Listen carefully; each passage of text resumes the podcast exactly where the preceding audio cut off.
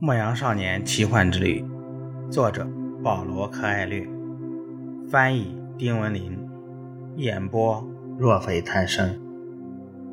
第二十九集，圣地亚哥开始观望前方的地平线，远处有绵延起伏的山岭、沙丘、岩石，还有顽强生长着的匍匐植物，眼前都是沙漠。他已经在沙漠里。走了几个月，即便如此，他也只了解其中很小的一部分。遇见了一个英国人，商队和部落之间的斗争，还有一片有着五万棵椰枣树和三百眼水井的绿洲。今天你想干什么？沙漠问道。昨天我们不是对望很久了吗？你把我爱的人留在你这里，男孩说。所以当我看到沙子时，也就看到了他。我想回到他的身边，我需要你的帮助，好把自己变成风。爱是什么？沙漠问。爱就是猎鹰在沙地上空飞翔。对猎鹰来说，你就是一片绿地，它永远不会无功而返。你熟悉你的那些沙丘、岩石和山岭，你对它十分慷慨。猎鹰叼走了我身上的东西，沙漠说：“我年复一年地养育他们的猎物，用我不多的水喂养它们，告诉他们食物在哪。有一天，当我正要感受他的猎物在沙砾上浮动的感觉时，他却从天而降，把我喂养的东西叼走。可你正是为了这个目的才养育猎物。”男孩说。是为了喂养猎鹰，猎鹰给人带去食物，而人总有一天也会喂养你的沙粒，猎物将重新在那里诞生，世界就是这样运转的。这就是爱吗？这就是爱，是爱是猎物转化为猎鹰，是猎鹰转化为人，是人转化成沙漠，是爱是铅块变成金子，而金子。又重新藏身于地下。我不明白你说的话，沙漠说。那么你要明白，在沙漠的某个地方有个女人在等我。为了这个原因，我必须变成风。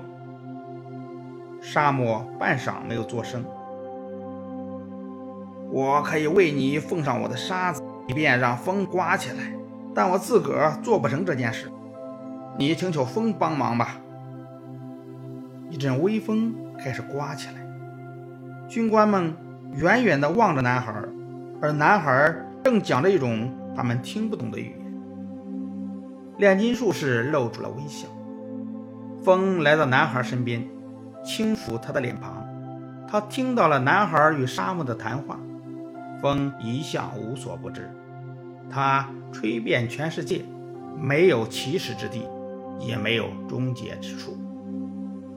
请帮帮我，男孩对风说：“有一天，我曾从你那里听到了我心上人的声音。是谁教会了你讲沙漠和风的语言？”“是我的心。”男孩回答。“风有许许多多名字，在这里，它被称作希罗科风。阿拉伯人相信，它来自被水覆盖的地区，黑人便住在那里。”在遥远的男孩的故乡，他被称作地中海东风，因为人们相信他带来了沙漠的尘土和摩尔人厮杀时的呐喊。也许在更为遥远的牧场上，人们会认为风起于安达卢西亚，但是风来无缘起之地，去无消逝之所，因而比沙漠威力更大。未来的某一天。人们可能会在沙漠里种树，甚至养羊，但永远控制不了风。你不可能成为风，风说：“我们的本质不同。”并非如此，男孩说：“我跟你一起在世上漂泊的时候，了解了炼金术的秘密，在我身上融合了风、沙漠、海洋、星星。”以及宇宙中的一切，我们都是由同一只手创造的，拥有同样的灵魂。我想像你一样，渗透进每一个角落，穿越大海，吹开掩盖着我那份财宝的沙土，把我心上人的声音带到我身边。那天我听到了你跟炼金术士的谈话，风说道。他说每件事物都有自己的天命，人不可能变成风。求你教我变成风吧，只要一会儿就行。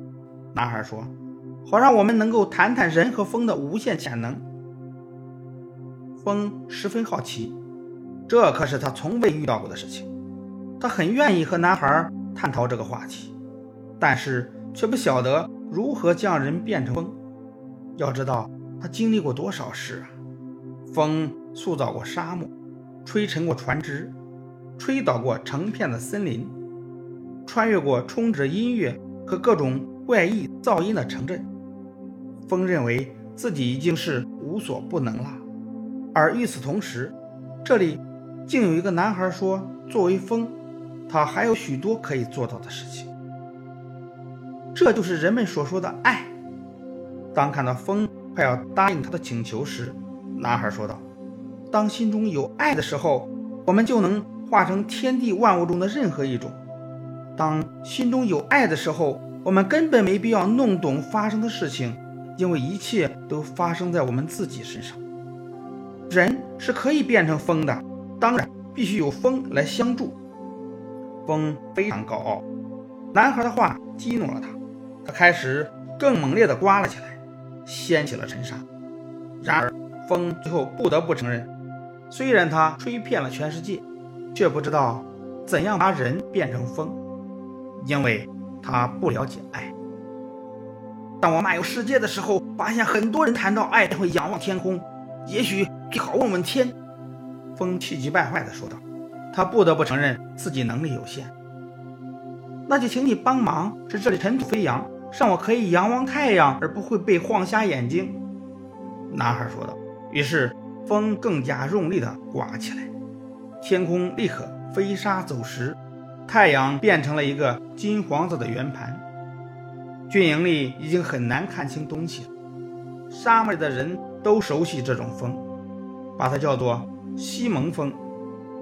它比大海里的暴风雨更可怕。战马纷纷嘶鸣起来，武器上覆满了尘土。岩石上，一名军官转身对指挥官说道：“也许咱们最好到此为止。”他们几乎已经看不见男孩，一个个脸部都被蓝色头巾遮住，满眼惊恐。让他停下来吧。另一名军官也说：“我想看看安拉的伟大。”指挥官带着敬意说道：“我想看看人到底怎样变成风。”他在心里记下了那两名军官的名字。一旦风停下来，他将剥夺他们的权利，因为沙漠中的人应无所畏惧。